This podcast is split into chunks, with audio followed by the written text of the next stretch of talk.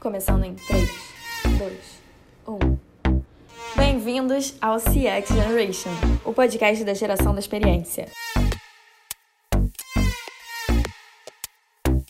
Eu sou a Karen Kligerman e eu tô aqui hoje com a Beth Van Stock para mais um episódio.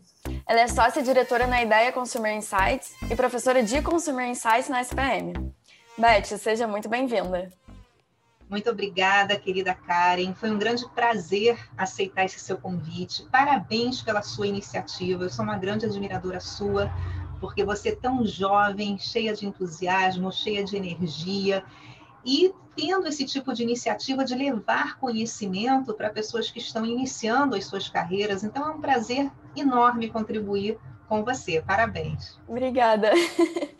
Então, hoje a gente vai falar de entrevista em profundidade. E eu queria começar te perguntando o que, que é entrevista em profundidade. Ok. A entrevista em profundidade é uma técnica que faz parte da metodologia qualitativa de pesquisa. Quando a gente faz uma pesquisa de mercado, a gente pode optar por fazer uma pesquisa qualitativa ou uma pesquisa quantitativa ou a combinação de ambas. Então, a entrevista em profundidade é o nome que se dá a uma das técnicas da metodologia qualitativa, que consiste entrevistar, como o nome já diz, em profundidade, um entrevistado com um roteiro de perguntas abertas e onde o, o moderador daquela entrevista ele vai se aproveitando também de outros ganchos espontâneos que vão surgindo ao longo da conversa. Então, ele não necessariamente segue estritamente aquele roteiro. Aquele roteiro é um guia para que ele saiba quais são os objetivos que ele deve cobrir. Mas ao longo da entrevista e a partir das respostas interessantes que cada entrevistado traz, cabe ao entrevistador ter a habilidade de se aproveitar dessas respostas e fazer subperguntas. E a partir daí obter esses insights, essas respostas interessantes. Então, uma entrevista em profundidade, ela dura cerca de uma hora, duas horas, e tem entrevistas que podem durar até mais. Muitas vezes a entrevista é feita até na residência do entrevistado, onde você vai conhecer como ele vive, você acaba conhecendo os familiares, então o tempo de permanência e interação com o entrevistado acaba sendo até maior. Uhum. Pode-se dizer que é um pouco do que eu estou fazendo aqui hoje com você e com todos os entrevistados que eu tenho. Com certeza, Karen. Você está entrevistando em profundidade cada um dos entrevistados, porque você está dedicando uma hora do seu tempo para extrair o máximo de informações daquele entrevistado que você convida. É claro que todas as informações que são trazidas, né, aquele bom pesquisador, ele é muito curioso. Eu amo o que eu faço porque eu sou muito curiosa por natureza. Eu adoro perguntar, mas por quê?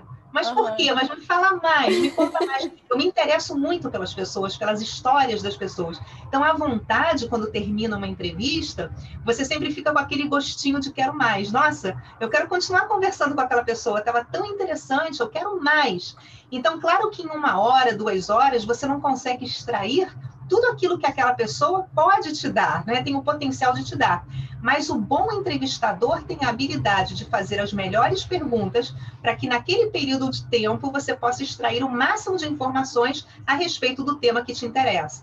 E por isso é importante ter a habilidade também de monitorar o tempo, porque eu vejo que muitos entrevistadores inexperientes, é, obviamente não é o seu caso, porque você faz, e eu já assisti outros programas seus, e você consegue aproveitar essa hora com muitas perguntas interessantes, trazendo para os seus ouvintes, é, realmente de cada entrevistado, o melhor que ele tem a trazer, mas eu já, eu já vi é, entrevistadores pouco experientes é, se centrando por muito tempo numa única pergunta, na primeira ou na segunda pergunta, e quando você vai ver, já se passou meia hora daquela entrevista e faltam outras dez, até muito mais importantes. E o tempo do entrevistado é muito valioso. Né? Eu, por exemplo, eu tenho aqui o tempo inteiro do mundo, eu posso ficar com você quatro horas, eu, eu quero me doar a esse programa.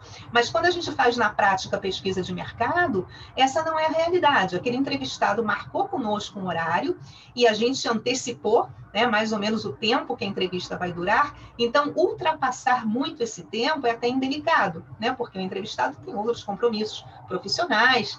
Então, é muito importante que aquele entrevistador saiba ao mesmo tempo, puxar essa profundidade, extrair ao máximo de cada pergunta, ao mesmo tempo, equilibrar o tempo de modo que ele possa fazer todas as perguntas planejadas dentro do tempo proposto. É, tem uma coisa que a gente aprende na SPM, é que se o entrevistado começa a falar é, coisas que não têm muito a ver com o que a gente está perguntando, a gente tentar cortar né, um pouco para voltar para o roteiro que a gente tinha programado inicialmente. Exatamente. Então, é, é, saber se colocar nessa posição de deixar a pessoa falar, mas ao mesmo tempo cortar nas horas que a gente sente que já está saindo um pouco desse, desse guia, né? Exatamente. E eu queria entender um pouco a diferença entre uma pesquisa. Quando é que se usa uma pesquisa em profundidade, né? E um focus group, por exemplo, que foi um tema do episódio passado, do episódio 8. Sim, o focus group é uma técnica interessantíssima. Eu sou apaixonada é, por discussões em grupo, porque eu acho que as discussões conseguem extrair também muita profundidade dos participantes, já que tem um tempo de duração de cerca de duas horas, às vezes até ultrapassa um pouquinho. Eu já vi grupos né, que renderam tanto que renderam duas horas e meia. Então, os entrevistados tiveram que ser, digamos, expulsos, entre aspas, de lá. Olha, pessoal, já terminou o grupo, as pessoas queriam continuar falando. E foi muito rico, muito prazeroso. Então, a gente consegue extrair muita profundidade num grupo, mas na entrevista, eu consigo extrair muita profundidade daquele entrevistado específico que eu escolhi para conversar. Então, num grupo onde eu tenho de 8 a 10 participantes, por exemplo, nem todos os participantes conseguem falar com muita profundidade a respeito de cada pergunta que é feita pelo moderador, até porque todos precisam participar. Então, talvez um participante fale um pouco mais numa pergunta, e daqui a três perguntas ele volte a falar um pouquinho mais, numa outra ele vai ficar mais calado. E, por melhor que seja o moderador, por mais que ele tente buscar que todos participem, ele precisa ter aquele equilíbrio que todos na mesa estejam participando simultaneamente. Então, não dá para você ouvir com profundidade as opiniões de todas as pessoas em todas as perguntas. E a pesquisa é, qualitativa que seleciona essa técnica da entrevista em profundidade tem justamente esse objetivo. Olha, esse entrevistado aqui é valiosíssimo para a nossa pesquisa. Então, tudo que ele disser vai ser um insumo muito importante para o direcionamento que a gente vai dar a partir dessa pesquisa. Vamos ouvi-lo individualmente para que uma ou duas horas sejam exclusivamente dedicadas a ele. Por exemplo, se você estivesse fazendo aqui uma moderação em grupo com mais cinco ou seis ou oito participantes, né, que muitas vezes a gente já viu né, entrevistas que acontecem é, muito interessantes, seria também um programa igualmente interessante. Mas eu não responderia todas as perguntas, até porque eu teria que dar a vez a todos, né? até por uma educação e delicadeza, que todos participassem, até porque todos teriam coisas muito interessantes, ou até mais interessantes do que eu, para colocar na mesa. Então, quando você faz uma moderação com mais de um entrevistado, você precisa ter aquele equilíbrio para que todos participem, mas você não vai ficar com todas as lacunas cobertas daquele entrevistado especificamente que te interessa. Então, a partir daí, você é, define se você vai fazer grupo ou você vai fazer uma individual. A, o, a, outra decisão que é tomada nesse momento, se você vai fazer grupo, se você vai fazer uma entrevista em profundidade, é de acordo com o grau de facilidade ou dificuldade que o entrevistado tem de participar de um grupo. Então, as entrevistas em profundidade geralmente são feitas com pessoas que você não consegue trazer para um grupo naquele dia, naquele horário, seja porque ocupam cargos é, mais altos dentro das suas organizações e tem uma agenda muito mais comprometida, ou vamos supor que seja um estudo farmacêutico, onde eu preciso entrevistar médicos, né? então eles têm uma agenda também muito comprometida. Geralmente, nesses casos, o entrevistador vai até o escritório, vai até o consultório, vai até a residência daquele entrevistado de mais difícil acesso para obter essas informações diretamente. Agora, durante a pandemia, a gente tem feito só grupos online e entrevistas online. Então, eu estou agora, justamente coincidentemente, realizando um grande estudo só com entrevistas em profundidade, porque é para uma grande organização que deseja conhecer a opinião de alguns diretores de grandes companhias a respeito das tendências para o futuro, pós-pandemia. Então, é uma entrevista muito robusta, que tem durado duas horas com cada entrevistado. e eles têm colocado as suas opiniões, como é a sua experiência no dia a dia, no seu trabalho e como é que ele vislumbra essas tendências dentro do seu segmento de atuação. Então, num grupo de discussão, eu não conseguiria fazer isso com essa profundidade que eu estou conseguindo. Uhum. E também porque, às vezes, quando você está em grupo, a opinião ela é moldada pelo grupo, né? Então, ainda tem um, a questão do viés. Porque quando você está sozinho, o viés é só seu. Quando você está num grupo, pode ser que você tenha a questão do viés do grupo junto na, na hora de responder, né? É, agora, Karen, uma coisa importante dentro disso que você levantou, claro que o moderador experiente, ele sempre faz uma belíssima introdução antes de iniciar um grupo, falando da importância da sinceridade né, de cada participante, que eles realmente coloquem a sua opinião, o que eles realmente sentem e pensam a respeito daquele produto e serviço que está sendo testado, ou daquele assunto que está sendo lançado, e o moderador explica que se essa sinceridade não for colocada na mesa, o estudo vai por água abaixo, porque na verdade é a partir dessas críticas ou dessas, é, é, desses resultados que aos olhos dos participantes podem parecer negativos, para a empresa que contratou a pesquisa, isso vale ouro puxa, então se o meu produto não está sendo bem avaliado, ou a campanha não está sendo compreendida, ou houve rejeição de algum produto específico, é muito importante que isso seja detectado antes do lançamento dessa campanha, ou desse produto, ou desse serviço, para que os ajustes possam ser feitos a tempo. Então, sempre se faz essa introdução para que a sinceridade realmente seja colocada à mesa, mesmo que o participante seja uma minoria dentro daquela discussão, que às vezes a maioria está tendendo para uma aprovação e tem uma só pessoa que é contra aquilo. Então, a gente sempre deixa essa pessoa muito à vontade para colocar a sua opinião. Mas o que eu ia te alertar, que foi interessante que você falou dessa, dessa questão da influência do grupo, isso acontece sim. O grupo, na verdade, é um laboratório do que pode acontecer na vida real. É uma probabilidade. Então, eu já vi acontecer muitas vezes um pré-teste de campanha, por exemplo, onde a maioria aprovou, né? Puxa, maravilhoso, que engraçado, papapá. E uma única pessoa falou: Olha, eu me senti ofendido eu acho que essa pessoa não deveria ter dito isso, eu acho que foi indelicado, eu acho que determinado grupo pode se sentir rejeitado. É um exemplo que eu estou dando, né? Hipotético, mas nesse sentido já via acontecer. E uma única pessoa consegue influenciar as outras no sentido de dizer, puxa, eu não tinha pensado nisso. Realmente, agora que você levantou, eu também me senti incomodada, não tinha percebido. Ou ao contrário, é, no início as pessoas rejeitam, e duas ou três pessoas falam, não, mas eu achei muito inteligente a ideia, olha essa sacada que. Aí os outros falam, puxa, eu não tinha percebido, agora que você falou isso, eu comecei a gostar mais. Que interessante, realmente. Então, essa contaminação de ideias, ela também é saudável na medida em que isso vai acontecer na realidade quando uma determinada campanha for lançada, por exemplo. Então, é muito interessante para o pesquisador observar quem contamina quem e com que argumentos. Porque aí você consegue detectar se determinada opinião tem um peso realmente para reverter uma determinada posição.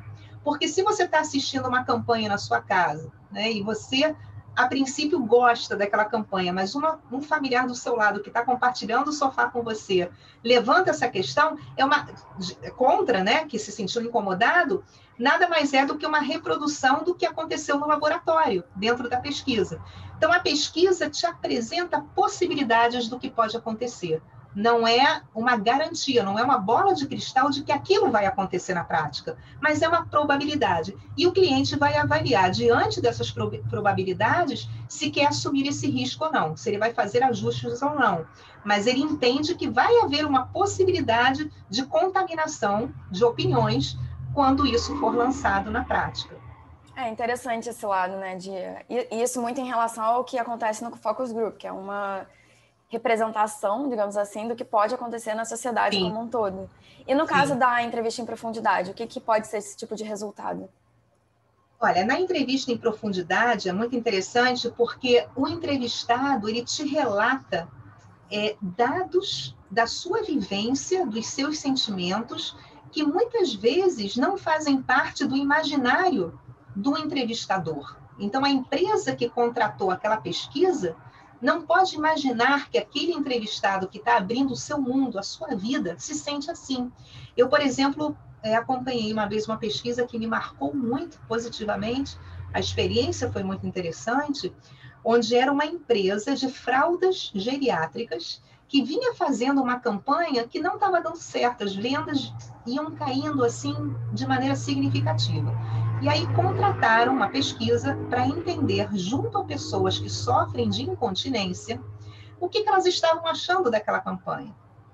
E aí, através de um banco de dados que eles mesmos forneceram, né? Porque como é que você vai achar na população pessoas que sofrem de incontinência? Eles nos forneceram um banco de dados devidamente autorizado, eles entraram em contato com esses potenciais entrevistados, dizendo que iam fazer uma pesquisa e pedindo essa licença para que o Instituto entrasse em contato. E aí, quando nós entrevistamos individualmente, e aí a escolha da técnica foi a entrevista em profundidade individual, porque é um tema muito delicado para você falar em grupo, né? Como é que você vai falar de um tema que para muitos gera constrangimento num grupo?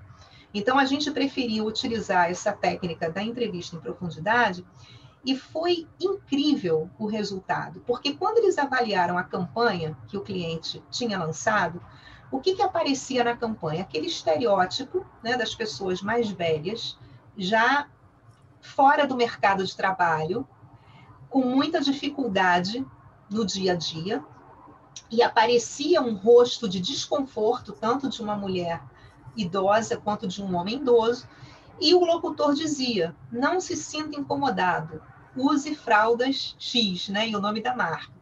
Isso, quando nós mostramos nas entrevistas em profundidade, isso gerou uma rejeição enorme, porque as pessoas diziam: olha, eu tenho 60, tenho 70, tenho 80 anos, mas eu me sinto super ativo no mercado. Eu ainda estou trabalhando, eu me sinto vivo, eu me sinto bem, e apesar de eu ter incontinência urinária, isso não é um fator impeditivo para que eu possa continuar exercendo as minhas atividades no dia a dia e me sentindo igual a qualquer outra pessoa. Então, me incomoda muito que uma marca coloque esse estereótipo da pessoa com incontinência, uma pessoa já inabilitada, uma pessoa fora, sem potencial. E aí, com base nesses resultados, a agência desenvolveu uma campanha fantástica, onde aparecia a protagonista, era a Dona Mercedes, né, o nome que batizaram. É, essa é uma campanha internacional que foi desenvolvida na Venezuela, eu morei alguns anos lá, e foi uma pesquisa desenvolvida pela SAT-SAT, que era a agência onde eu trabalhava como diretora de pesquisa e planejamento. Então, me emociona muito contar um case desses já tantos anos atrás, porque é tão atual.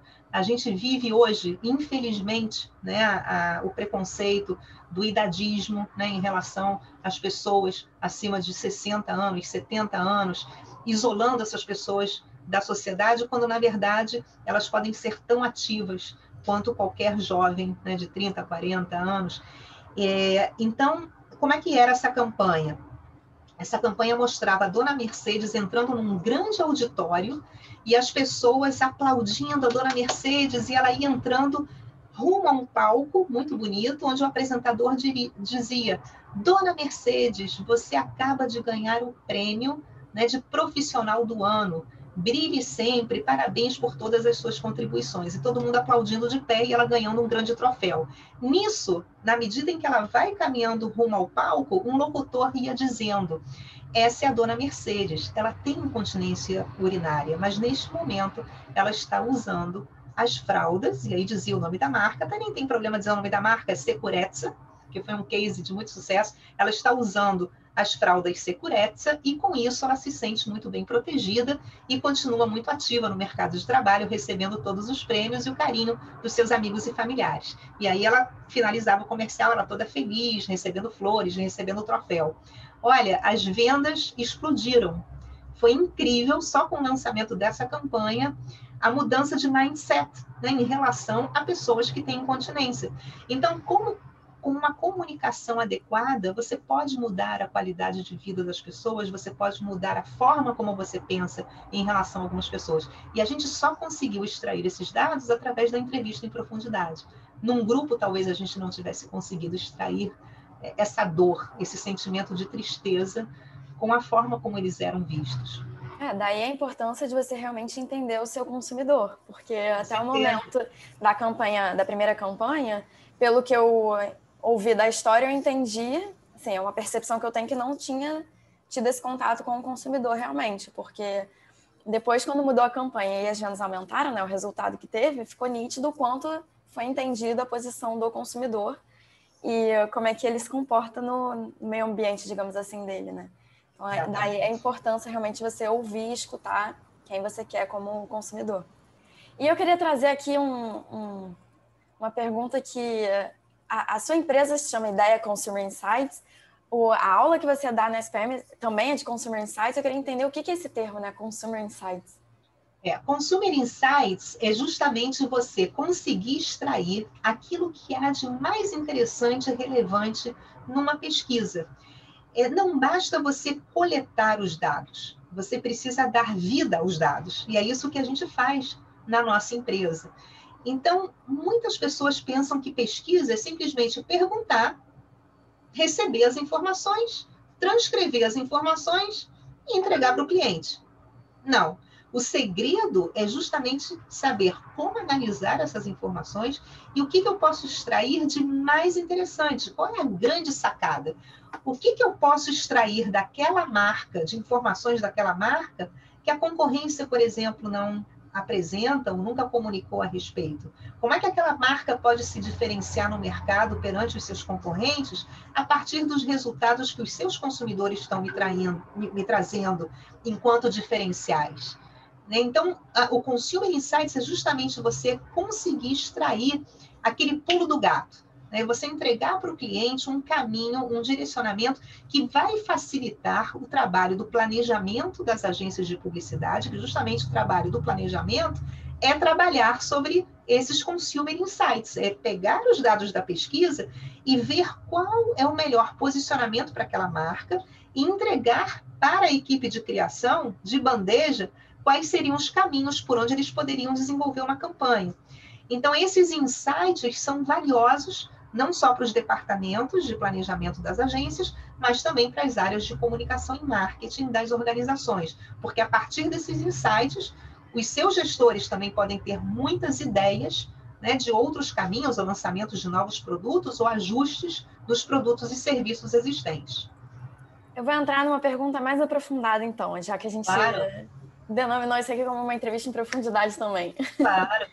É, como é que faz isso? Como é que eu consigo chegar nesse consumer insight que brilha os olhos do, do cliente? Olha, é muito interessante, Karen, essa sua pergunta, porque não existe uma fórmula de bolo. Existe a experiência. E aí eu diria para você que a experiência conta muito. A experiência de você enxergar aqueles dados e conseguir enxergar que há alguma coisa por trás daqueles dados. Então, isso começa na própria entrevista, ou no, na própria discussão em grupo, onde você faz uma leitura não só do que é dito, mas de como é dito. Né? Você faz uma leitura do comportamento daquela pessoa, é, o grau de motivação como ela se expressa a respeito de um produto ou serviço, ou de uma campanha. Ah, você faz uma leitura facial, né? se ela sorri, ou se ela faz uma cara de rejeição. E você interpreta os silêncios também, porque muitas vezes o silêncio é uma grande resposta. Isso tudo na observação enquanto a pesquisa vai transcorrendo na coleta de dados. Uma vez que você coleta todos os dados, você precisa ler e reler muitas vezes aqueles dados coletados. Então, numa entrevista em profundidade, por exemplo, você precisa ler e reler as respostas de um único entrevistado para ver a coerência, para ver se ele teve alguma contradição, é, para ver por onde ele vai, e você precisa depois ler, ler e reler de todos os participantes daquela amostra, fazendo comparações. Então, você vai pergunta por pergunta, vendo como cada entrevistado se comportou a partir daquela pergunta, fazendo comparações. E aí você vai entrelaçando aquelas respostas e criando categorias de respostas. E aí você vai vendo né, por onde se inclina a maioria, quando uma minoria levantou algo, será que essa minoria levantou algo, embora seja uma minoria? Será que esse achado é suficientemente relevante para a gente dar destaque no relatório também? Ou não? É uma pergunta que não teve tanto desenvolvimento, não dá tanto pano para manga assim, a gente não deve dar tanta importância. Então, tudo se refere também à organização desses dados. Uma vez que você organiza todos esses seus dados no relatório, você consegue enxergar nas entrelinhas. Puxa, está todo mundo indo por aqui, o que será que isso quer me dizer? É, uma vez nós tivemos um, um estudo muito interessante, que era para uma marca de vitamina C, que há muito tempo não fazia comunicação. Ela estava basicamente esquecida e quem estava no top of mind nas pesquisas era uma marca da concorrência. E todas falavam da energia no dia a dia, de se sentir bem, de sentir a vitalidade. Esse era o posicionamento das marcas concorrentes. E aí nós conseguimos perceber, né, foi o grande insight, o grande pulo do gato, que nas falas das pessoas, nas pesquisas e nas técnicas projetivas também, que é muito interessante que tanto nos grupos quanto nas entrevistas em profundidade a gente pode aplicar técnicas projetivas como brand collage, é, distribuindo revistas e folhas de papel, tesoura, cola para os entrevistados, para eles recortarem tudo aquilo que eles associam com o tema que a gente está estudando, ou a gente pede para eles escreverem uma carta ou fazerem um desenho, enfim, existem várias técnicas, ou a gente usa a técnica do brand personality, que é a, a, técnica que você pergunta se essa marca fosse uma pessoa, como é que ela seria, que idade ela teria, qual seria o seu estilo de vida. Então, nós, nesse estudo específico da marca de vitamina C, utilizamos várias técnicas projetivas, tanto as colagens quanto o brand personality, e fizemos também entrevistas individuais em profundidade e discussões em grupo. Então, tínhamos uma, uma amostra aí muito robusta e muito material para ser analisado. E um dos insights, ao analisar esse material, eu comecei a perceber que quando a gente perguntava assim, quando é que você toma vitamina C? Aí as pessoas diziam, olha, quando eu começo a me sentir gripado, eu começo a espirrar, ou eu estou me sentindo meio mole, meio febril, a minha mãe me dá, ou meu marido me dá, ou quando os meus filhos estão espirrando, eu dou para os meus filhos. E aquela palavra começou a se repetir muito. Alguém me dá ou eu dou. Mas se é uma coisa tão fácil de se usar, imagina, a vitamina C, você pega aquela bolinha ou você mastiga ou, se, ou você dissolve na água. É a coisa mais fácil de você fazer sozinho. Por que, que alguém tem que te dar ou por que, que você tem que dar para alguém? E aí esse dar e receber sempre vinha acompanhado de complementos. Olha, minha mãe me dá, aí ela me coloca na cama, coloca aquele cobertor quentinho, ou eu dou para os meus filhos, eu dou para eles gibis, para eles lerem, coloco na televisão um programa preferido e faço aquela canja de galinha, para eles se sentir bem acomodado e se sentir protegido. Então a gente começou a perceber que esse dar e receber vitamina C era um sinônimo de dar e receber afeto, amor, carinho, proteção. E esse foi o grande gancho, o grande insight que a gente extraiu para dar para a equipe de criação, mostrando que a concorrência não estava explorando esse lado que saiu com tanta riqueza nas nossas pesquisas. Então, a campanha desenvolvida para essa marca foi nessa linha e foi um grande sucesso.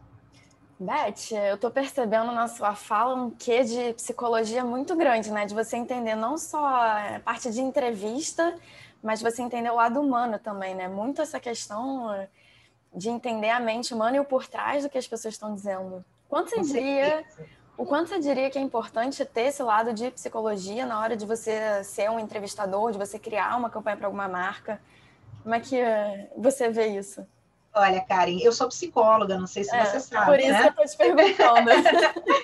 e é interessante que eu, é, realmente a psicologia me ajudou muito na pesquisa de mercado, porque eu acho que a pesquisa nada mais é do que você compreender o outro. É você esquecer do que você pensa, do que você sabe, do que você acredita, e entender justamente a perspectiva do outro. Né? Qual é a visão que o outro tem do assunto que você está tratando. E muitos clientes têm essa dificuldade de compreender isso, porque aí entra a questão da percepção versus realidade. O cliente, ele tem muita experiência sobre o seu negócio, muitas vezes são profissionais que atuam há mais de 30 anos, 40 anos naquele segmento, ele entende muito bem qual é o produto dele ou qual é o serviço dele, mas ele não consegue aceitar quando o consumidor traz visões diferentes. Então ele diz: não, mas meu produto não é nada disso, a minha empresa não é nada disso, eu sou muito melhor que os meus concorrentes. Como é que eles estão elogiando os concorrentes que estão me elogiando? Ou, por exemplo, uma campanha né, que vai ser pré-testada, às vezes é uma campanha brilhante, que mereceria todos os prêmios do mundo, mas o consumidor não entende. Às vezes é um consumidor que não tem aquele nível né, acadêmico para compreender uma piada de duplo sentido que foi colocada e ele mais bem se, acaba se ofendendo. Então, às vezes, quem desenvolveu a campanha se ofende porque o consumidor se ofendeu. E a gente tem que deixar essas ofensas de lado, a gente tem que deixar essas resistências de lado e a gente tem que compreender que, assim como um bom psicólogo no seu consultório, né, ele não pode ter as suas opiniões. Ele tem que ouvir o seu cliente entender o que, que acontece no mundo daquele cliente. Por que as resistências? Por que esses sentimentos? Por que essas ideias? Por que essas expectativas? Então, mesmo não sendo psicólogo, muitos entrevistadores, muitos pesquisadores das mais diversas áreas podem ser brilhantes se eles tiverem essa capacidade de ouvir, essa capacidade de sentir empatia pelo outro e de absorver aquelas opiniões, por mais diferentes que sejam das suas. E com base nesse mundo do consumidor, desenhar as estratégias, porque as estratégias serão para eles, para esses consumidores. Né? São esses consumidores que vão consumir a sua marca. Então, o Instituto ele funciona como uma ponte. Né? Eu coleto do campo o que aquelas pessoas me trouxeram e ninguém pode questionar isso. Por isso que eu, eu, gosto tanto de pesquisa, porque quando eu apresento um resultado de pesquisa, absolutamente ninguém pode me questionar, porque não sou eu que estou falando, é o consumidor que está falando, por mais absurdo que seja aquele resultado. Aos olhos do cliente, vamos supor, um restaurante que nos contrata por mais que o restaurante acredite que esteja oferecendo o melhor serviço, os melhores pratos, se vem críticas do lado do cliente, é o cliente que está opinando isso. Então, o restaurante ele é responsável por tomar medidas para que aquela percepção se reverta. Então, não existe certo e errado em pesquisa, existem percepções diferentes. E é com essas percepções que a gente trabalha. É interessante, eu, eu costumava falar sempre isso, costumo falar sempre isso, que a empresa só existe porque tem cliente, então, se não tiver cliente, não tem empresa. E aí fica realmente mais claro porque a importância da empatia. Porque se você não consegue entender o seu cliente, pode ser que você esteja oferecendo uma coisa que não faz sentido para ele. E uh, entrando agora um pouco mais nos processos da pesquisa, eu queria te perguntar agora um pouco das etapas em relação. Vamos começar pelo briefing. O que, que é um bom briefing? Como fazer um bom briefing para poder gerar um bom roteiro? É, um bom briefing ele acontece quando o cliente realmente abre o seu coração, dizendo tudo aquilo que passa pela sua cabeça e a sua expectativa com aquela pesquisa. Por que ele quis fazer aquela pesquisa? Como é que ele pretende utilizar os dados daquela pesquisa? É, o que, que ele deseja compreender. E um briefing ele fica ainda mais completo quando aquele cliente compartilha com várias pessoas do seu departamento, de outros departamentos da organização, aquele briefing, né? Quais são as necessidades de cada departamento? Porque quando isso não acontece, é realmente uma pena, porque dentro de uma mesma pesquisa, você pode incorporar diferentes objetivos atendendo a vários departamentos de uma mesma empresa.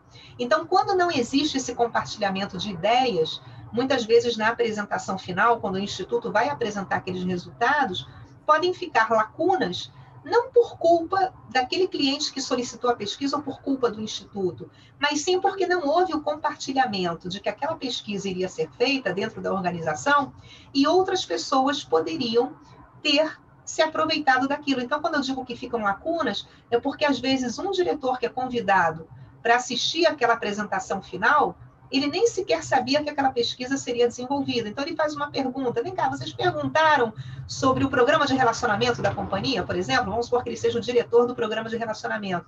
Ah, não, não perguntamos, isso não fez parte do objetivo da pesquisa. Porque aquela pessoa que passou o briefing não incorporou isso como objetivo.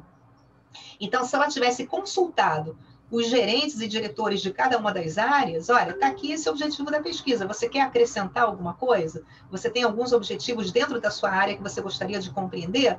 Ok, então cada um envia suas colaborações e depois cabe ao Instituto organizar todos aqueles objetivos e estruturar o roteiro para atender da melhor maneira possível todas as demandas.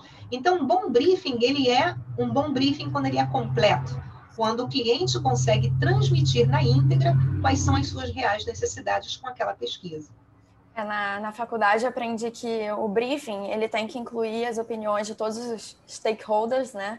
Todos os envolvidos, pessoas que vão querer ter o resultado dessa pesquisa depois. Então, no seu exemplo, esse diretor não foi envolvido, então ele ficou sem a pergunta que ele queria responder. E uh, não só envolver todas as pessoas, mas eu aprendi um passo a passo que é você definir o objetivo da pesquisa no geral, depois os objetivos específicos, depois você definir o público que você quer entrevistar, é, região, né, assim, característica da região, contexto, então, alguns passo a passos que, que precisam estar dentro do briefing papel, né, depois o documento que vai ser Exatamente. Tudo vai depender também da sua verba, né? Que verba você tem para aquela pesquisa? Porque, como nós falamos no início, todo bom pesquisador ele é muito curioso e ele quer entrevistar todos os públicos atingidos, né, por aquela empresa ou que vão receber aquele produto, ou aquele serviço, ou aquela campanha. Só que muitas vezes a verba é limitada. Então você não consegue entrevistar participantes de todas as praças que você desejaria, você não consegue entrevistar participantes, é, talvez até não consumidores daquela marca, que muitas vezes é fundamental, né? entrevistar não só os consumidores, mas quem consome a concorrência, porque que não consome o seu produto ou serviço e consome a concorrência. Então, tudo vai depender muito também da verba, né? O quanto você pode investir naquela pesquisa, e aí você define aquele público-alvo que é prioritário. Olha, eu desejaria estudar esse público dos não consumidores, mas por enquanto eu não tenho essa disponibilidade, vamos focar então nos consumidores e no ano que vem a gente amplia essa pesquisa e, e faz uma abrangência maior até em outras praças, no caso de produtos que sejam nacionais. E além da verba, que outros critérios eu posso usar para definir o público-alvo dessa pesquisa? Olha, você vai definir o público-alvo dessa pesquisa porque cada, é muito ampla essa pergunta, porque cada caso é um caso. Então, eu primeiro preciso entender o porquê da pesquisa, né? O que está acontecendo, é, o porquê da necessidade dessa pesquisa. Então, vamos supor que eu vá atender um shopping, né? Na, na nossa empresa, nós nos especializamos muito em atendimento a shopping center, das mais diferentes praças. Então, um shopping, muitas vezes, ele deseja compreender qual é o perfil do seu público. Esse é um objetivo. Quem é que vem ao meu shopping? Então, se o objetivo é entender o perfil do público, não tem sentido eu entrevistar o público concorrente. Eu vou entrevistar, vou focar minha pesquisa no, no, nas pessoas que circulam pelo shopping para entender qual é o perfil demográfico, o perfil psicográfico, quem são essas pessoas, quais são as motivações, por que, que elas vão até o shopping. Se o meu objetivo é entender qual é a imagem do meu shopping frente aos meus concorrentes, aí faz sentido eu pegar essa amostra e distribuir. Vamos entrevistar uma parcela de consumidores, né, uma amostra representativa de consumidores, mas vamos também ter uma amostra representativa de não consumidores, pessoas que, por exemplo, vivem muito próximas ao shopping e frequentam outros shoppings próximos que seriam os concorrentes diretos. Então, vamos pegar, por exemplo, a Barra, né, que tem muitos shoppings, a Barra da Tijuca. Se eu vou atender um shopping na Barra, é, voltado para classe A, por exemplo, eu quero entender se outro shopping com as mesmas características classe A e que está localizado muito próximo ao meu, por que, que aqueles consumidores vão lá e não vão no meu? Então, faz muito sentido eu distribuir a amostra dessa maneira. Então, tudo vai depender dos objetivos. Se eu tenho o objetivo dentro do shopping de avaliar somente é, o meu clube VIP, né? pessoas que gastam X reais por mês, que fazem parte realmente do grupo Ultra Mega VIP, para compreender que promoções interessantes eu posso lançar no ano que vem para esse público, então eu vou entrevistar especificamente de uma listagem especial que esse shopping vai me dar espe especificamente essas pessoas que têm o potencial de consumir por, é, por mês o mínimo que eles exigem e que são realmente as pessoas que representam o meu público-alvo para aquele objetivo. Então, o público-alvo ele sempre vai ser definido de acordo com o objetivo que você tem. Uhum. Né? Então, a verba é simplesmente uma das características, mas é o objetivo da pesquisa que vai determinar quem é o seu público-alvo. Legal. E agora, em relação ao roteiro, como é que a gente monta um roteiro? Porque tem toda aquela questão de você começar mais abrangente e aprofundando. Como é que funciona isso?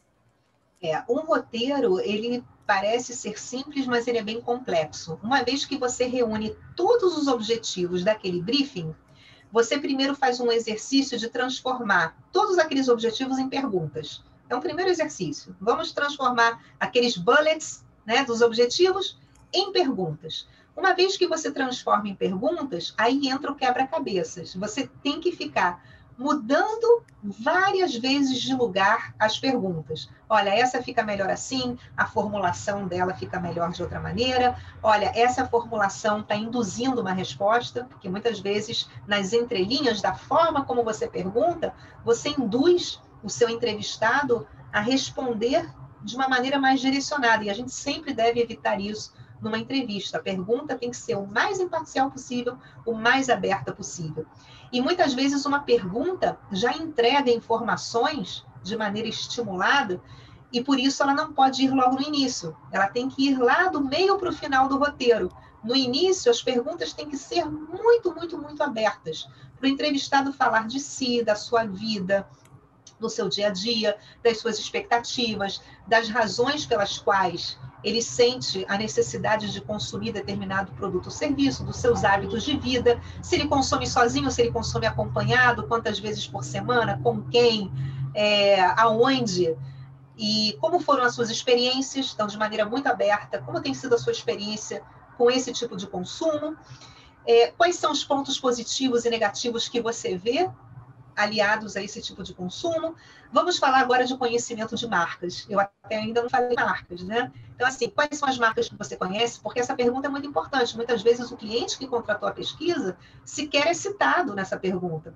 Aí você vê quais são as marcas que estão no top of mind. Por isso que é importante quando você faz uma pesquisa também, na medida do possível, nem sempre isso é possível, mas na medida do possível não revelar quem é o cliente que contratou, porque você extrai as informações da maneira mais espontânea possível. Então, assim, quais são as marcas que você conhece, quais você consome, por que você consome, por que você prefere, por que você rejeita essa, por que, que você não vai nessa? Já no passado você consumiu alguma que hoje não consome? Por quê? Tá.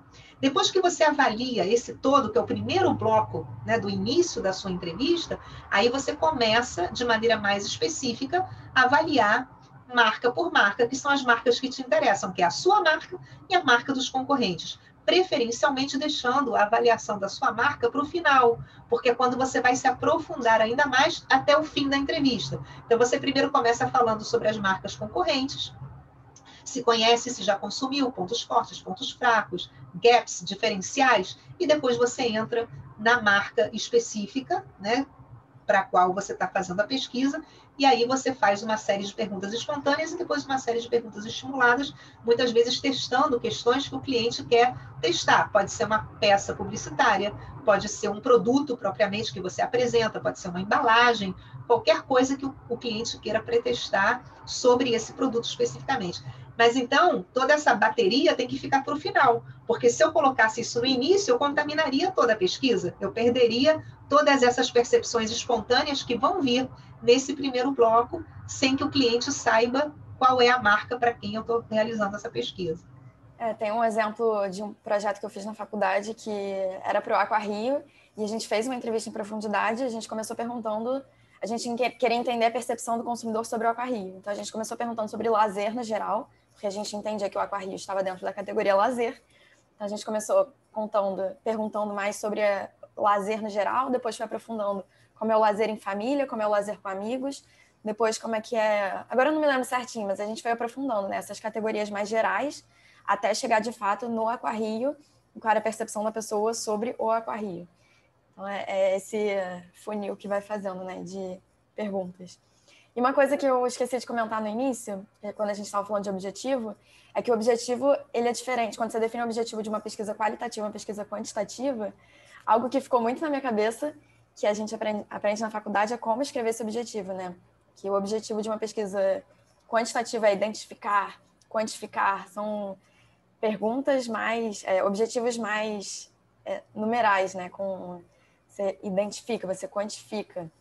E na qualitativa são objetivos mais é, entender, é, agora não me vem mais palavras, porque eu sempre uso entender, mas é. Com certeza, a gente tem que sempre ter em mente, quando a gente apresenta um resultado de uma pesquisa qualitativa, que aqueles resultados não podem ser apresentados em percentuais, jamais. Né? Pesquisadores pouco experientes fazem isso. Né? Entrevistei 30 pessoas, deixa eu aqui tirar os percentuais, quanto que representa 5 de 30, quanto que representa. Às vezes, o próprio cliente, que não tem muita familiaridade com pesquisa, na hora de uma apresentação de um resultado, ele mesmo faz esse cálculo E a gente não pode fazer, porque o percentual define um percentual sobre a população. E eu não posso fazer esse tipo de afirmativa com uma qualitativa, a amostra é muito pequena.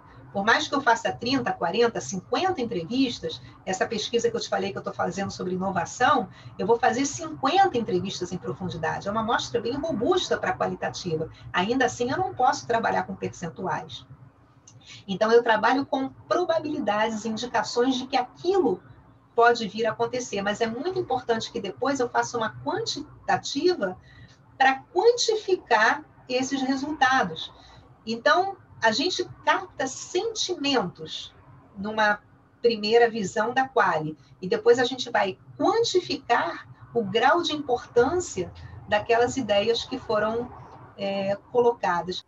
Vou entrar agora numa outra etapa do processo, que é hum. em relação à ficha de recrutamento, que é o momento anterior você recrutar as pessoas para participarem da entrevista.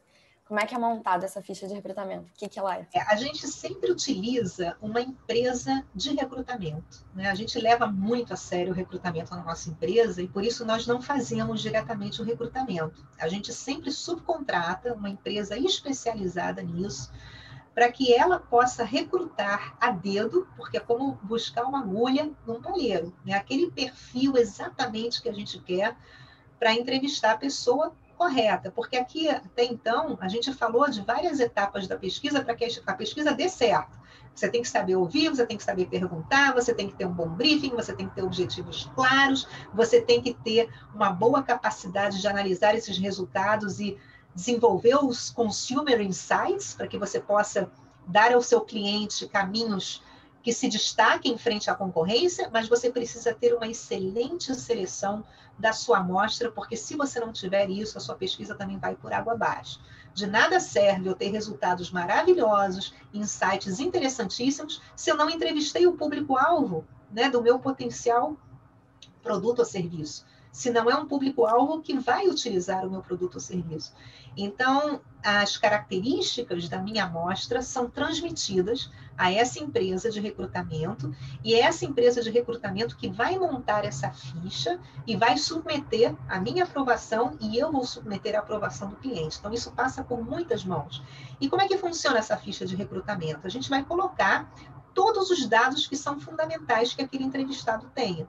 Então, pode ser um filtro por sexo, por idade, por classe socioeconômica, e a gente vai utilizar o critério Brasil para definir essa classe socioeconômica e que produtos e serviços ele consome de acordo com o meu interesse. Então, se eu vou testar, por exemplo, um novo site, né? eu quero avaliar um novo site e se é fácil navegar por esse site, se as cores estão atrativas, se os produtos são fáceis de serem encontrados, o meu primeiro filtro, eu preciso entrevistar pessoas que sejam internautas, né, que consumam os produtos que serão vendidos por aquele site. Então, de nada me serve eu entrevistar pessoas que não vão futuramente ter o interesse de utilizar um serviço desse tipo.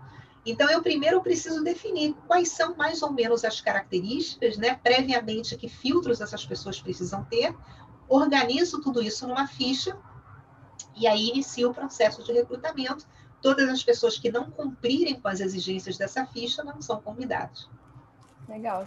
E tem uma outra etapa aí nesse processo que é o termo de consentimento, que é para ter o consentimento do participante do entrevistado de que pode ser gravado o som, né, o áudio, a imagem às vezes quando precisar, e ter esse consentimento dele por escrito para estar tá tudo certinho depois não ter nenhum problema para a empresa que está com é, certeza. recrutando.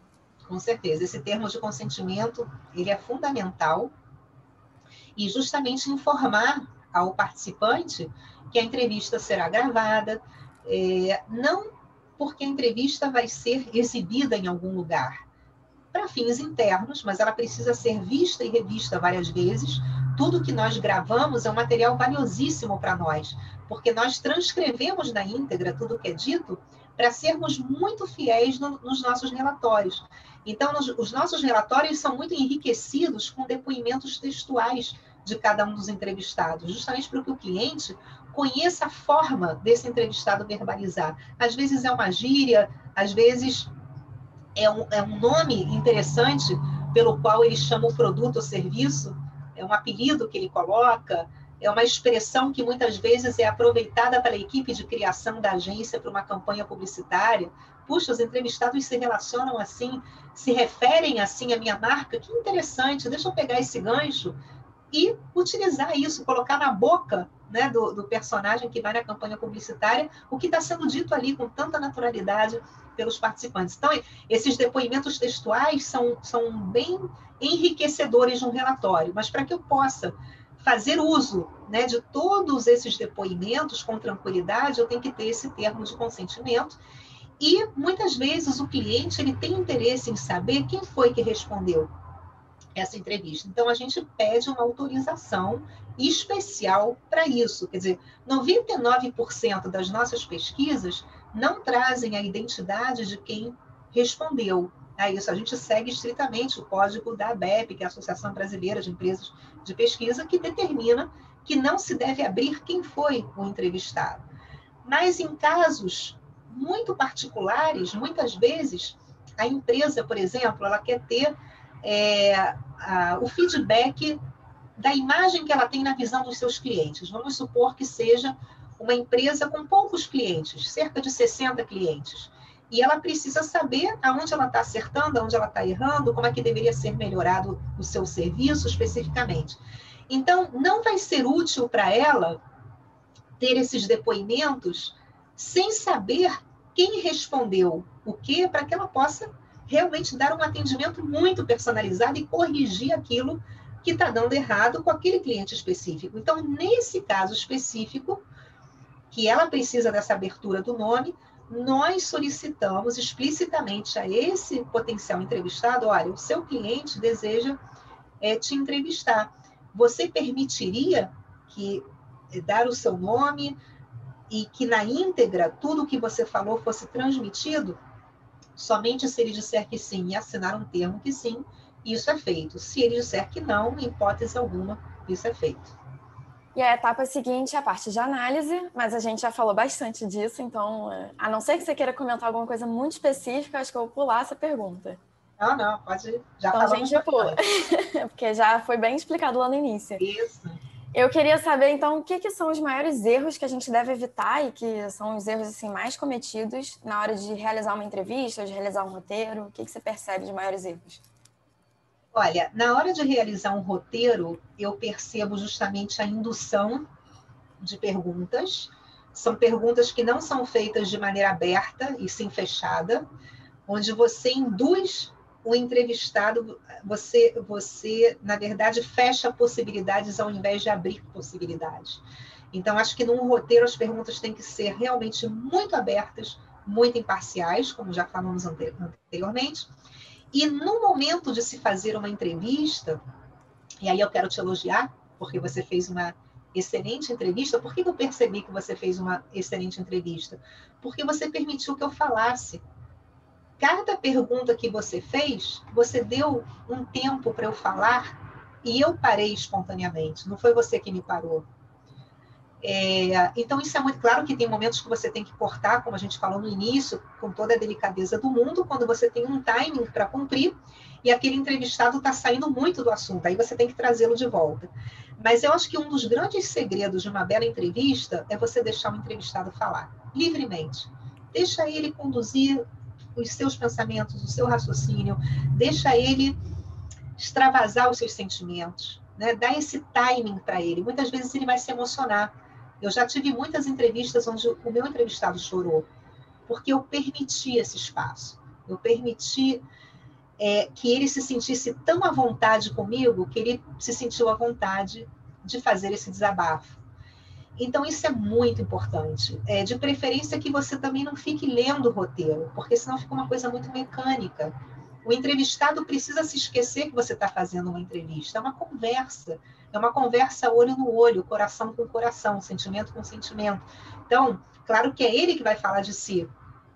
O entrevistador não vai falar nada dele. Um dos grandes erros também dos entrevistadores é quando eles adicionam opiniões suas. Aqui é diferente, você está me entrevistando, você não está fazendo uma pesquisa comigo, você está fazendo uma entrevista para o seu podcast. Então, obviamente, é muito natural que você introduza experiências do seu passado e você exemplifique para tornar a conversa mais interessante. Numa entrevista, isso não poderia ser feito, numa entrevista de pesquisa. É, você, se fosse a entrevistadora, teria que simplesmente formular as perguntas. Você não poderia dar a sua opinião sobre nada e nem contar sobre suas experiências, porque isso certamente vai influenciar o entrevistado por um caminho que não te interessa. Te interessa extrair a experiência dele, não a sua mesclada com a dele. Então, se ele fala, puxa, eu adoro esse serviço, eu adoro esse produto, você não pode cair no erro de falar, eu também, é maravilhoso, né? Assim, isso é impensável. Então, assim, se ele, eu gosto desse produto, por que, que você gosta? Em que ocasiões você provou? Por que, que isso te faz sentir bem? Ou se não gosta, você pode me contar a sua experiência? Quando que a sua experiência não foi tão agradável? Por quê? Como? Quando ocorreu? E que mais que te vem à mente a respeito disso? Que mais que você pode acrescentar? Que outras ideias você teria? Que outras sugestões? E esse tipo de pergunta que vai puxando a fala dele. O que eu observo, Karen, é que a grande maioria das pessoas adora ser entrevistada. E você sabe por quê? Porque no nosso dia a dia, as pessoas não são ouvidas. Os outros não permitem esse tipo de diálogo. Então, se você perceber bem, quando você conversa com alguém, você conta alguma coisa, às vezes você quer contar uma coisa mais íntima sua, você quer até fazer um desabafo. A pessoa não te ouve, ela já conta de uma tragédia da vida dela, que foi mais ou menos parecida e que ela quer contar a experiência dela. Então, são raras as pessoas que conseguem te ouvir até o final e ficar em silêncio te ouvindo. Quantas pessoas precisam dessa escutativa? Né? Então, eu percebo que quando eu faço entrevistas em profundidade, os entrevistados me agradecem. Eu sinto que eles queriam continuar mais ali, porque acaba sendo muito terapêutico. O simples fato de você fazer uma entrevista com alguém é terapêutico. E quando uma empresa contrata, por exemplo, uma entrevista com seus funcionários, se forem poucos funcionários, não for uma organização de mil funcionários, se for uma organização relativamente de pequeno médio porte, vale a pena fazer com todos os funcionários, porque o simples fato deles saberem que a empresa quer conhecer a sua opinião sobre determinado assunto, por si só eles já se sentem valorizados. Aquele efeito da entrevista já cumpriu um belo caminho. Então, por mais que as ações sugeridas não possam ser todas implementadas, e isso é explicado ao entrevistado, olha, a gente vai colher uma série de sugestões suas, talvez nem todas possam ser implementadas pela empresa, mas o simples fato dele saber que ele está sendo ouvido, que as ideias dele foram colocadas à mesa e vão chegar às instâncias mais altas da organização, talvez cheguem ao presidente da empresa, isso já dá a ele um conforto e a sensação de que ele é relevante para aquela organização. Então, eu acho que uma boa entrevista é essa, você ouvir antes de mais nada. Né? Deixar o seu entrevistado ser o foco, ser o protagonista daquele encontro. Uhum. Só pegando um gancho do que você falou antes, em relação a perguntas abertas e fechadas, né, para tentar exemplificar o que, que é isso.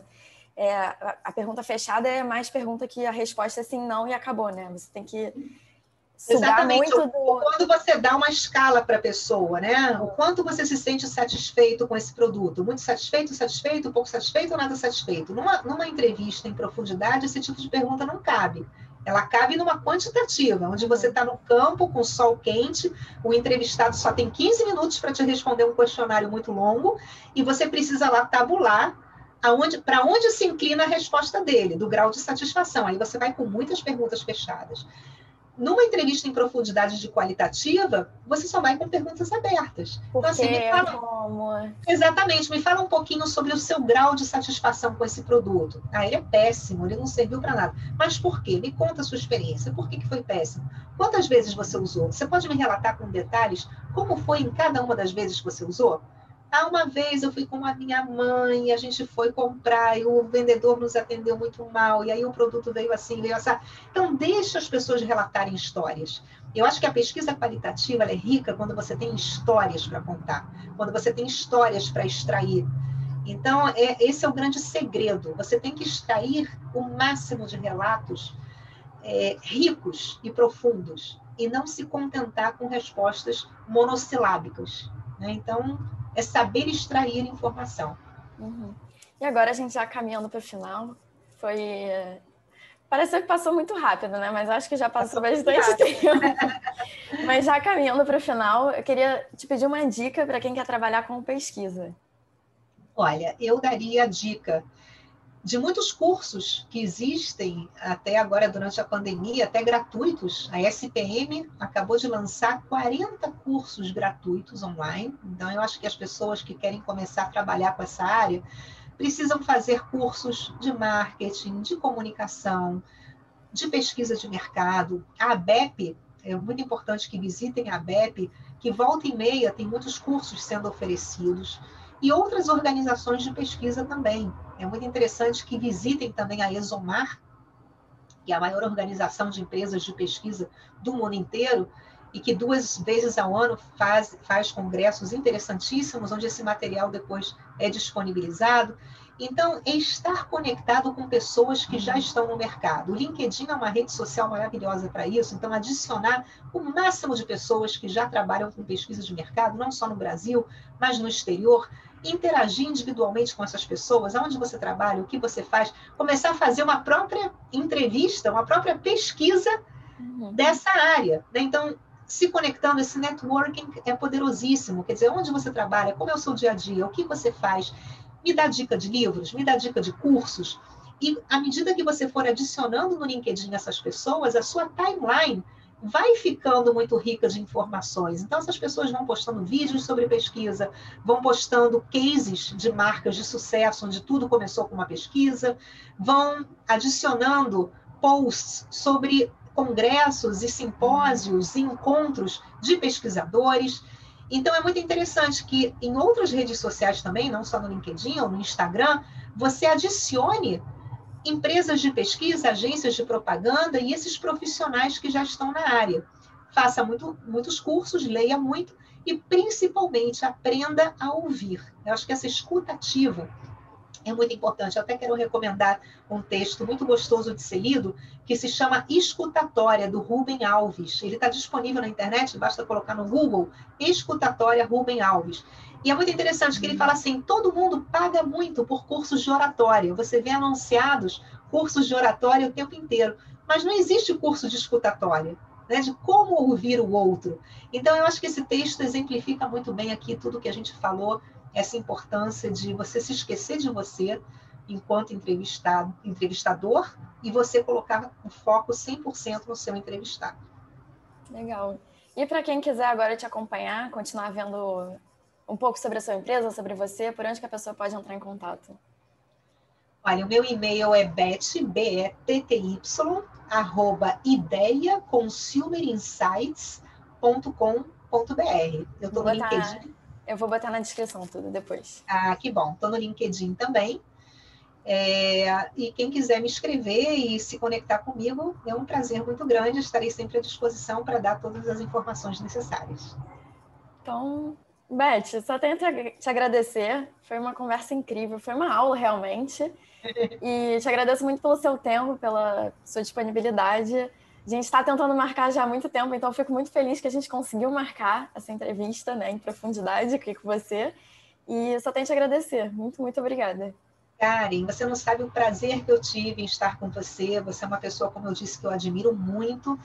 E é sempre um prazer para mim compartilhar conhecimento. Eu acho que o, o conhecimento é feito para ser compartilhado. Por isso que eu amo tanto ser professora. É, não existe prazer maior para mim do que compartilhar com os meus alunos tudo que eu sei. Né? E, e fazer desses jovens grandes profissionais no futuro. Então, se a gente compartilha a gente ganha muito também, porque a gente se conecta com pessoas interessadas, todas as pessoas que vão ouvir esse podcast são pessoas que querem crescer, que querem aprender, que querem se desenvolver. Então, que delícia é poder transmitir um pouquinho da minha experiência para pessoas com esse brilho nos olhos como você tem. Uhum. Hoje é um domingo, a gente está conversando num domingo uhum. e você está deixando de fazer programas com a sua família ou com seus amigos para me entrevistar e eu também estou deixando de fazer programas com a minha família, com os, os meus amigos, para com muito prazer ser entrevistada por você. Então, eu acho que é muito bacana quando a gente se conecta com pessoas que querem fazer acontecer. Então, foi um grande prazer participar com você dessa iniciativa.